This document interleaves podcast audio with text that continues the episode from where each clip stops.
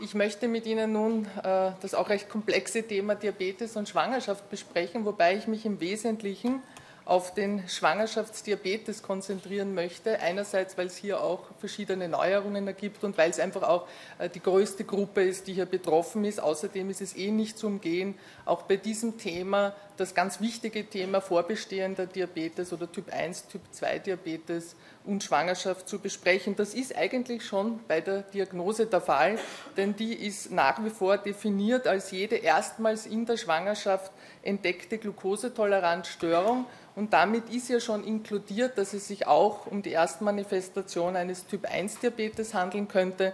Wie kann man diese Frauen erkennen? Einfach indem sie die Beta-Zell-Antikörper bestimmen. Einfach ist das natürlich nicht. Wir im AKH haben die Möglichkeit, das zu machen, äh, aber auswärts ist es wahrscheinlich etwas schwieriger. Also im Zweifelsfall zuweisen, wir können das bestimmen. Es kann auch genauso gut ein Typ-2-Diabetes zufällig in der Schwangerschaft entdeckt werden. Sie wissen, Typ-2-Diabetes hat oft eine Vorlaufzeit von zehn Jahren. Leider wird er immer noch sehr häufig erst mit dem Auftreten von Spätkomplikationen wahrgenommen. Und hier wäre eben auch die Schwangerschaft dann so eine typische Situation. Diese Frauen müssen genauso überwacht werden wie alle Frauen mit vorbestehendem Diabetes und auch ganz anders nachher monitiert werden. Weil das aber eben so ein Problem ist, vor allem in Ländern, wo der Typ-2-Diabetes noch viel mehr als bei uns, auch wir haben schon Kinder mit Typ-2-Diabetes, aber in Indien zum Beispiel und verschiedenen asiatischen Ländern ist äh, der frühe Typ-2 ein ganz besonders großes Problem und äh, auch auf, auf, Wunsch dieser Länder, aber ich glaube, es ist in unserem allen Interesse, hat ein, eine Arbeitsgruppe, eine internationale, sich festgelegt, dass mit den neuen Diagnosekriterien für den Gestationsdiabetes im Zuckerbelastungstest, auf die ich dann kommen werde, auch die neue Definition sein soll, bisschen herausgehoben aus der großen Diagnose Gestationsdiabetes, eben als Diabetes neu diagnostiziert in der Gravidität, wenn wirklich der Verdacht besteht, es handelt sich hier nicht um den klassischen Schwangerschaftsdiabetes, der ja erst in der zweiten Schwangerschaftshälfte üblicherweise auftritt, äh, sondern um einen vorbestehenden. Was könnte ein Hinweis sein? Ein HB1C größer 6,5 schon vor der 20. Schwangerschaftswoche ist sicher nicht Hinweis für einen klassischen Gestationsdiabetes oder wenn die Zuckerwerte praktisch schon der Diagnose eines Diabetes außerhalb der Schwangerschaft entsprechen, das heißt nüchtern über 126 oder irgendwann gemessen über 200, auch das wieder in der Frühschwangerschaft, dann ist das ein Hinweis, dass hier nicht, wie gesagt, der klassische Gestationsdiabetes vorliegt. Es gibt verschiedene Leitlinien, interdisziplinäre Leitlinien, eben gemeinsam mit Geburtshilfe und auch der Neonatologie erarbeitet, von der österreichischen Diabetesgesellschaft, hier jetzt gerade wieder ganz aktuell auch 2009 abgedatet, die auch über die Homepage der österreichischen Diabetesgesellschaft äh, man herunterladen kann, wo es immer auch kleine, äh, für die Praxis eine kleine Ausgabe gibt, wo das auch kurz zusammengefasst wird. Auch äh, bei den deutschen Leitlinien durfte ich da mitarbeiten und hier ist eine ganz ausführliche, wer ganz äh, ausführlich nachlesen will, evidenzbasierte Leitlinie, eine Praxisleitlinie, es entspricht so eher unseren Leitlinien und es gibt aber auch, was sehr gut ist, eine Patientenleitlinie für allerdings vorbestehenden Diabetes und Schwangerschaft. Nur als Hinweis, die auch über die Homepage der Deutschen Diabetesgesellschaft hier äh, heruntergeladen werden können. Was sind jetzt die Probleme fürs Kind? Das gilt jetzt allgemein für jede Form von Hyperglykämie, also Diabetes in der Schwangerschaft habe ich eben einen vorbestehenden, so ist das Problem ja die mütterliche Hyperglykämie schon zum Zeitpunkt der Konzeption. Hier ist das große, die große Problematik die diabetische Embryopathie, dass eben Spontanabortus wesentlich häufiger ist und äh, die Anomalierate erhöht ist immer noch, obwohl wir wissen, dass wir hier durch eine verbesserte präkonzeptionelle Einstellung, es in vielen Studien gezeigt, praktisch äh, das Niveau auf, auf das gesunder Frauen senken können. Trotzdem alle nationalen Berichte zeigen, dass es immer noch deutlich erhöht ist. Und wenn Vorschäden schon sind, vor allem auch eine Nierenschädigung, dann äh, haben wir oft auch das Problem der Wachstumsretardierung bei den Kindern. Beim eigentlichen Gestationsdiabetes aber, der wie gesagt erst so ab der 20. Woche auftritt, weil hier die, die äh, Insulinresistenz durch die hormonellen Veränderungen aggraviert wird und weil diese Frauen eben eine äh, Vorschädigung schon haben im Bereich der Insulinsekretion, die dann eben diesen steigerten Resistenz nicht adäquat äh, beantworten kann, haben wir hier das Problem dann der diabetischen Fetopathie. Das ist eben bedingt durch Hyperglykämie im zweiten und dritten Trimenon, dass hier die hohen mütterlichen Blutzuckerwerte äh, beim Kind einen fetalen Hyperinsulinismus auslösen. Und genau das ist eben dieses Kernmerkmal der diabetischen Fetopathie für alle weiteren Komplikationen verantwortlich, jene, die unmittelbar die Schwangerschaft und die Geburt betreffen, aber auch im späteren Leben, was sich jetzt immer mehr in den Vordergrund drückt. Und äh, das Problem der fetalen Programmierung bei all diesen chronischen Erkrankungen, Diabetes, aber auch Hypertonie in der Schwangerschaft wird zunehmend erkannt und äh, ist, ist sicher ein spannendes Forschungsfeld auch für die Zukunft. Was haben wir eben? Anpassungsstörungen, Atmungsstörungen, verminderte Lungenreife, Elektrolytveränderungen, das Problem der Hypoglykämie beim Neugeborenen, weil eben diese fetale Hyperinsulinämie nicht sofort dann wieder nach der Geburt abgestellt werden kann. Eben auch Veränderungen in Gerinnung, bis zum intrauterinen Fruchttod gehen kann durch Thrombosen auch, und die Makrosomie, das typische Merkmal, die dann zu Geburtskomplikationen führen kann. Der Schwangerschaftsdiabetes nimmt enorm zu. Es gibt hier schöne Daten aus den USA, vor allem die wirklich zeigt, in allen Altersgruppen, auch bei den unter 25-Jährigen, hat über die letzten 20 äh, Jahre, kann man sagen, sich hier das äh, Risiko verdoppelt. Das liegt sicher auch am besseren Screening, äh, auch daran, dass die Kriterien für die Diagnose teilweise niedriger geworden sind, aber einfach auch an der Zunahme von Übergewicht, wie heute ja schon mehrmals angesprochen wurde, äh, die Lebensstiländerung und dadurch auch Zunahme dem Gestationsdiabetes, der ja im Prinzip ein vorweggenommener Typ-2-Diabetes ist. Wir haben eben all diese Veränderungen, auch das wurde heute schon erwähnt, was eben bei Adipositas zu finden ist. Es ist eigentlich eine Form des metabolischen Syndroms in der Schwangerschaft, wenn man so möchte. Man hat hier die Endothel-Dysfunktion auch nachgewiesen in verschiedensten Untersuchungen. Man findet eine erhöhte Inflammation, Veränderung von Adipokinen, Zytokinen und eben die typische Stoffwechselstörung. Die Petersen-Frenkel-Hypothese, wie es hier zur Schädigung des Kindes kommt, wir haben es eigentlich schon kurz erwähnt, eben durch das vermehrte Nährstoffangebot der Mutter, die selbst eben einen relativen Insulinmangel hat, der über die Plazenta beim Kind dann die Hyperinsulinämie auslöst, aber ganz wichtig wahrscheinlich eben durch diese fetale Programmierung natürlich auch Genetik, Epigenetik später dann das Kind hier ein hohes Risiko hat, selbst wieder adipös zu werden, Diabetes zu bekommen und dadurch dann auch letztlich vaskuläre Komplikationen zu entwickeln.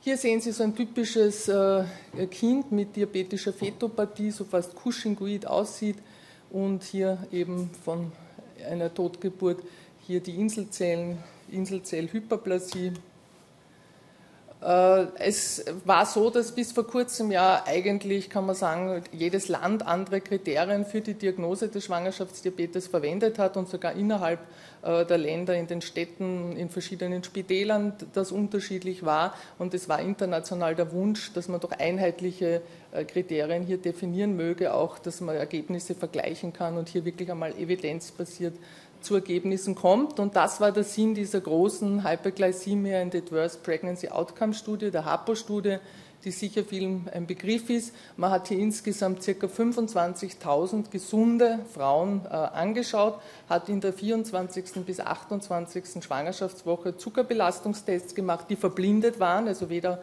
Patientin noch Arzt kannten das Ergebnis.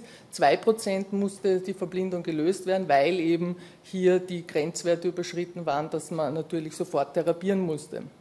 Was waren die Hauptparameter? Das war die Makrosomie, also Geburtsgewicht über der 90. Perzentile, Sektioraten, eine klinisch relevante neonatale Hypoglykämie, die also behandlungsbedürftig war und ganz wichtig eben fetaler Hyperinsulinismus, hier anhand des C-Peptids im Nabelschnurblut gemessen, weil es ein stabilerer Parameter ist als Marker der Hyperinsulinämie.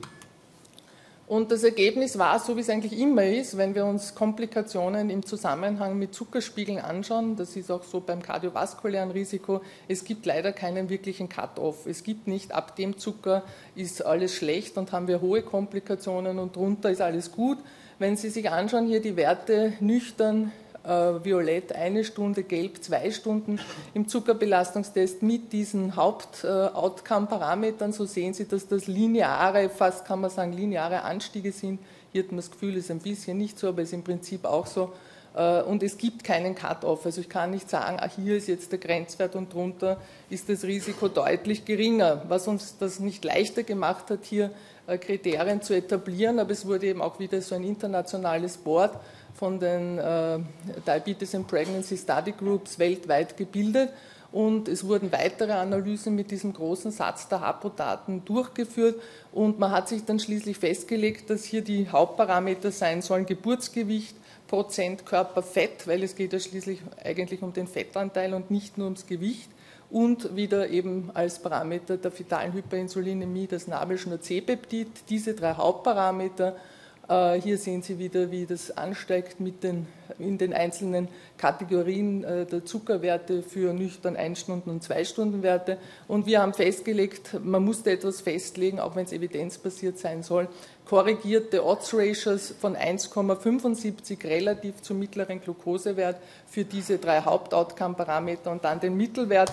Und das ist jetzt das Ergebnis, das sind die neuen international vorgeschlagenen Grenzwerte die auch bereits in den neuen Leitlinien enthalten sind. Eben nüchtern 92, bisher hatten wir 90, also minimal anders, wobei es sich hier um venöse Plasmaglucose handelt, das ist noch wichtig. Ein Stundenwert 180, das ist gleich geblieben und zwei Stunden Wert 153, auch hier nur minimale Änderungen. Vorher hatten wir 155. Also es ist im Prinzip eine Bestätigung, was ja auch gut ist, dass das, was wir ja schon die letzten Jahre empfohlen haben, eigentlich korrekt ist mit minimalen Anpassungen.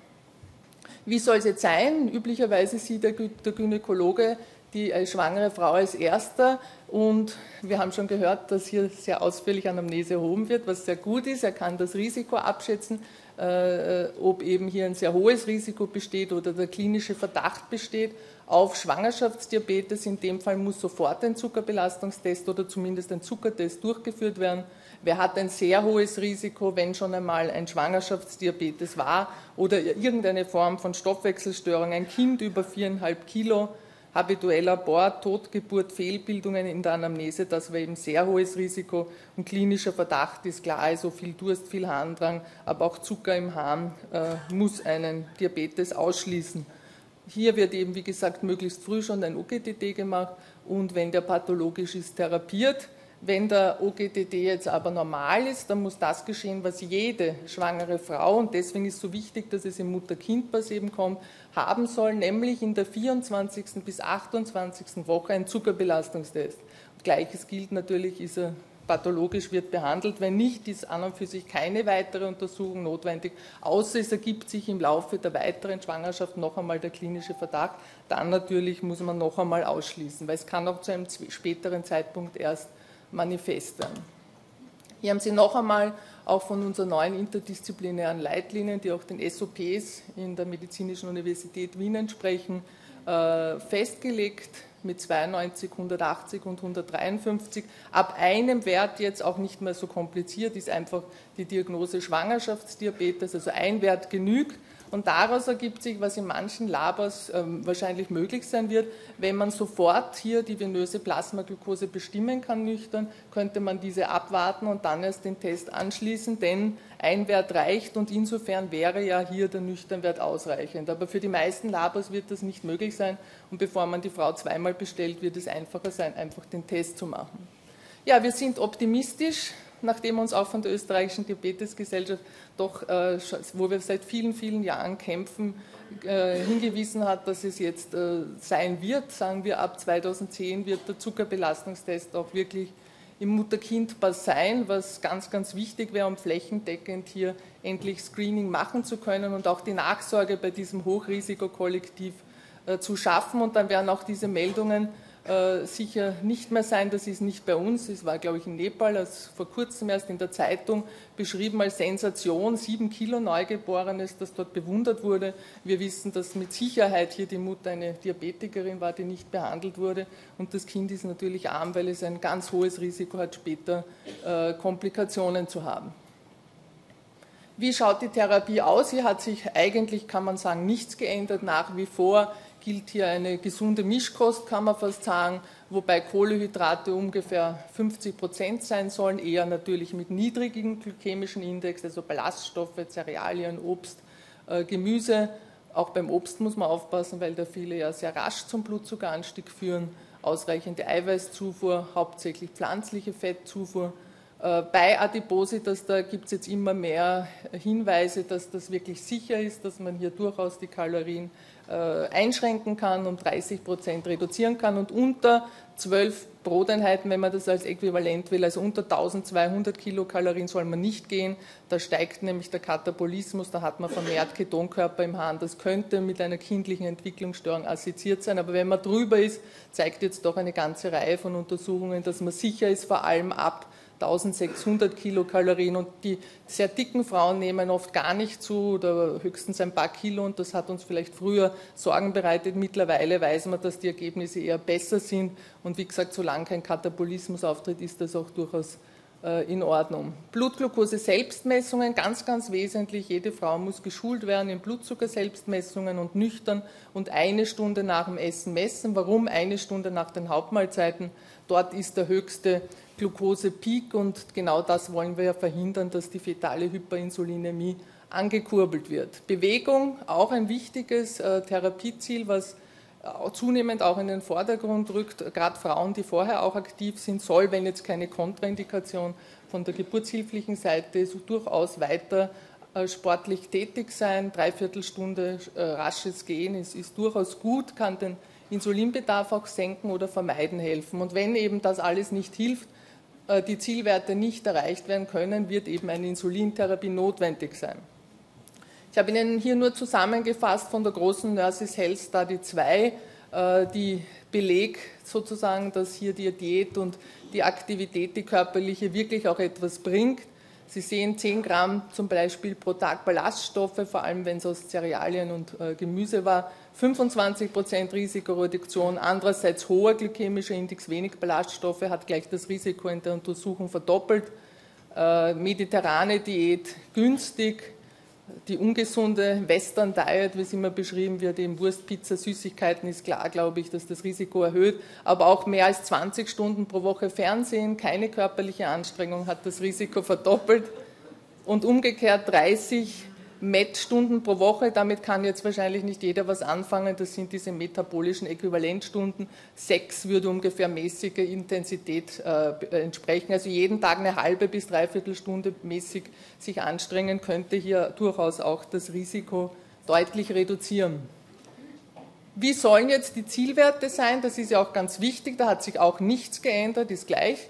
Äh, nüchtern unter 95, ideal zwischen 60 und 90 eine Stunde nach den Hauptmahlzeiten unter 140, da sind wir sogar etwas vielleicht großzügiger geworden, 130 wollen wir als idealen Wert, aber äh, gerade so zwischen 130 und 140 schauen wir sehr darauf, was wir natürlich immer tun, aber da ganz besonders, wie der Abdomenumfang vom Kind ist als fetaler Parameter, ob wir hier strenger sein müssen oder nicht. Das sind Daten. Warum? Warum denkt sich jetzt vielleicht der eine oder andere, müssen die Werte so niedrig sein? Das ist ja außerhalb der Schwangerschaft auch nicht notwendig. Das liegt einfach daran, dass normale Schwangere noch viel niedrigere Blutzuckerwerte haben. Da haben Sie hier eine Aufstellung von vielen äh, großen Kollektiv, wo 72 Stunden kontinuierliche Blutzuckermessungen gemacht wurden und man hier wirklich die Mittelwerte hat und zu jedem Zeitpunkt. Und Sie sehen, der Spitzenwert postprandial war 110 also eh noch viel niedriger als das, was wir als Grenze haben. Und die Spitze war zeitlich gesehen 70 Minuten nach dem Essensbeginn. Also liegen wir hier mit der einen Stunde sehr gut, wenn wir die Spitzen sehen wollen und vermeiden wollen mit diesen ein Stunden Blutzuckermessungen nach den Mahlzeiten.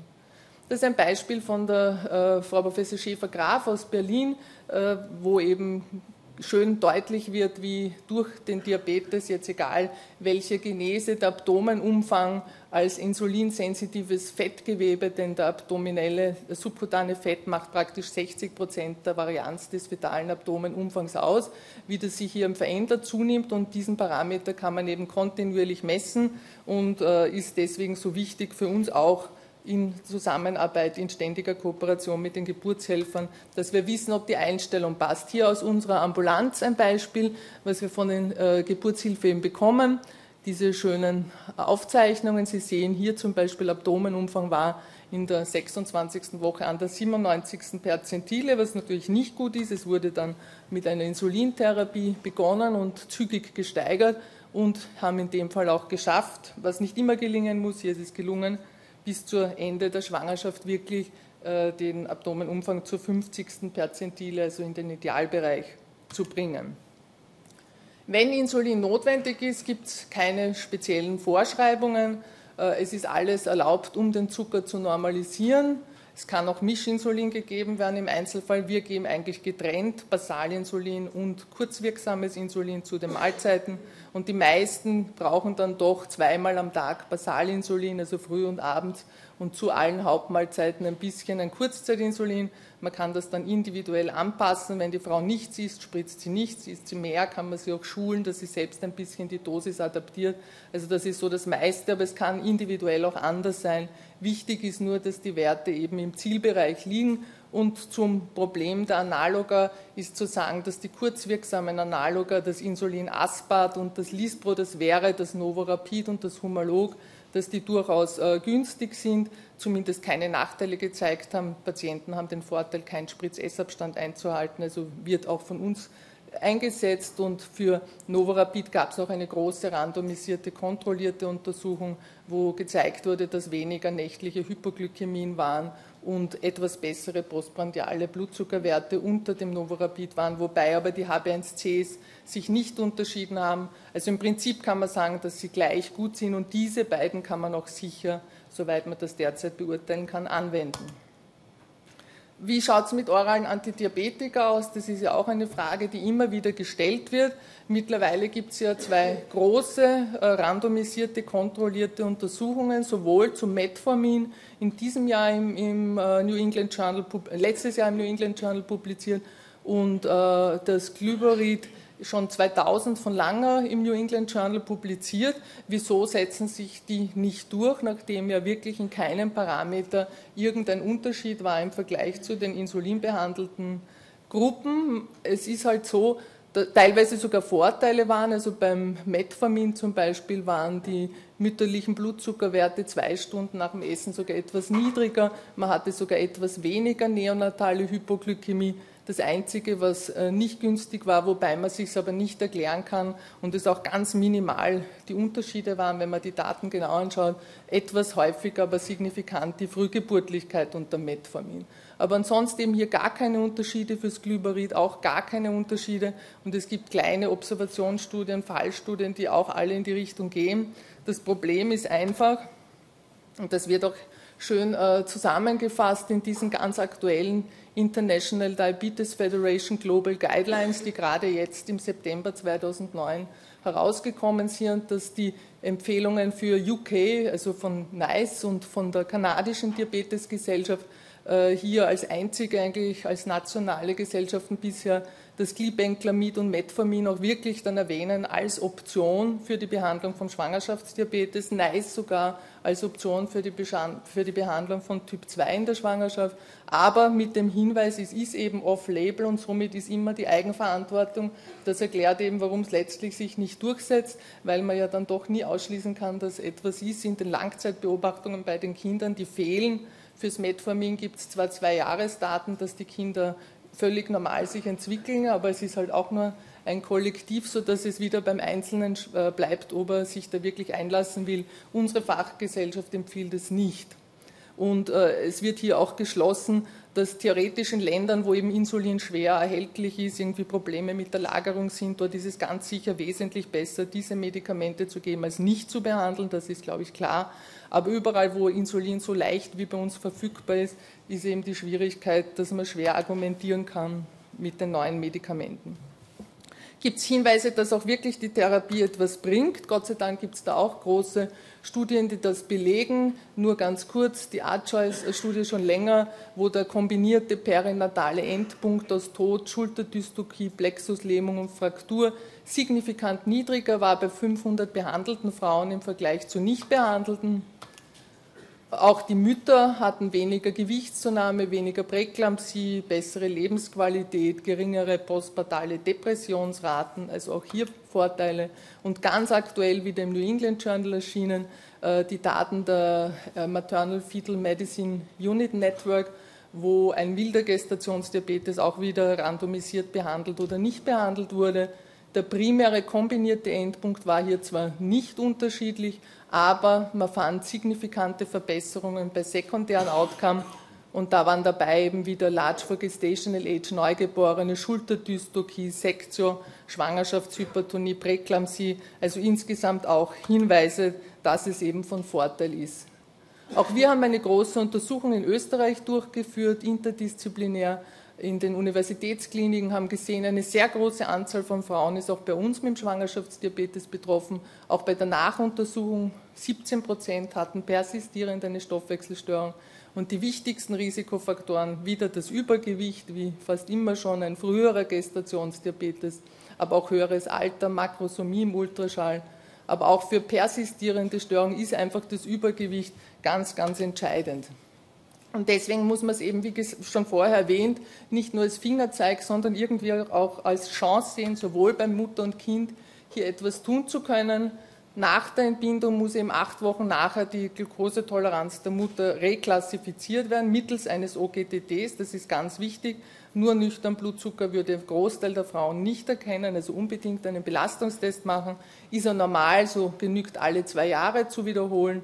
Hat man einen Prädiabetes, so wäre Lebensstiländerung ganz wichtig. Und ist es schon ein manifester Typ 2 Diabetes, dann wie auch sonst durchaus auch pharmakologische Interventionen nach dem Stufenplan dann möglich. Ganz eine rezente Meta-Analyse zeigt wirklich, wie, wie äh, hoch das Risiko ist, nach Gestationsdiabetes einen Typ-2-Diabetes zu entwickeln, im Vergleich zu Frauen, die eine normale Zuckerstoffwechsel in der Schwangerschaft hatten.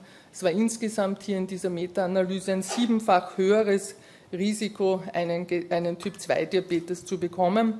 Und wir wissen, dass es Methoden gibt, dem vorzubeugen. Es gibt viele gute äh, Präventions-, Interventionsstudien, die eigentlich den klaren Vorteil der Lebensstiländerung, äh, so banal das klingt, zeigen.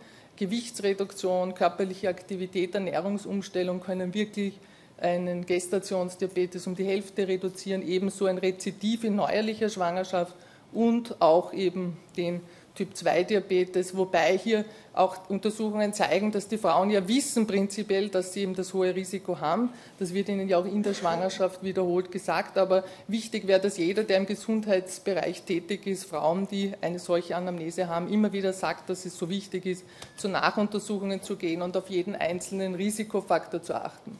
Am Schluss möchte ich Ihnen nur zeigen, dass eben nicht nur das Diabetes, sondern auch das kardiovaskuläre Risiko bei dieser Gruppe deutlich höher ist. Hier sind Daten aus Ontario, wo äh, über elf Jahre hier beobachtet wurde, Frauen, die einen Schwangerschaftsdiabetes hatten, verglichen mit solchen, die keinen in der Schwangerschaft hatten und die Hazard Ratio für kardiovaskuläre Ereignisse also wirklich deutlich erhöht war.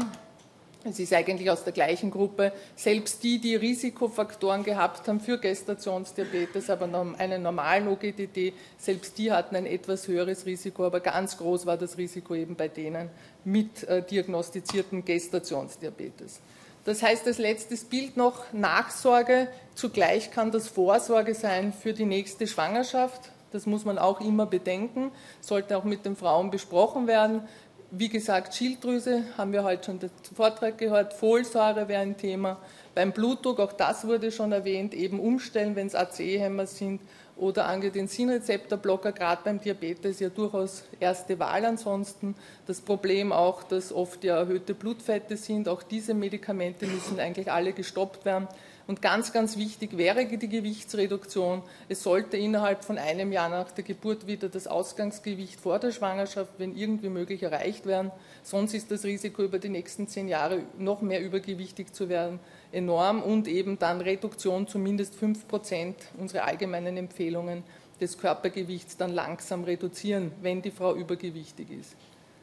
Und metabolisches Syndrom gehört fast dazu. Wie gesagt, hier jeden einzelnen Risikofaktor versuchen eben zu reduzieren. Und wenn schon ein Diabetes ist, dann gilt alles, was auch sonst für Frauen mit Diabetes gilt. Hier ist dann ganz, ganz wichtig, dass vor der Schwangerschaft eben der Stoffwechsel optimiert wird. Danke.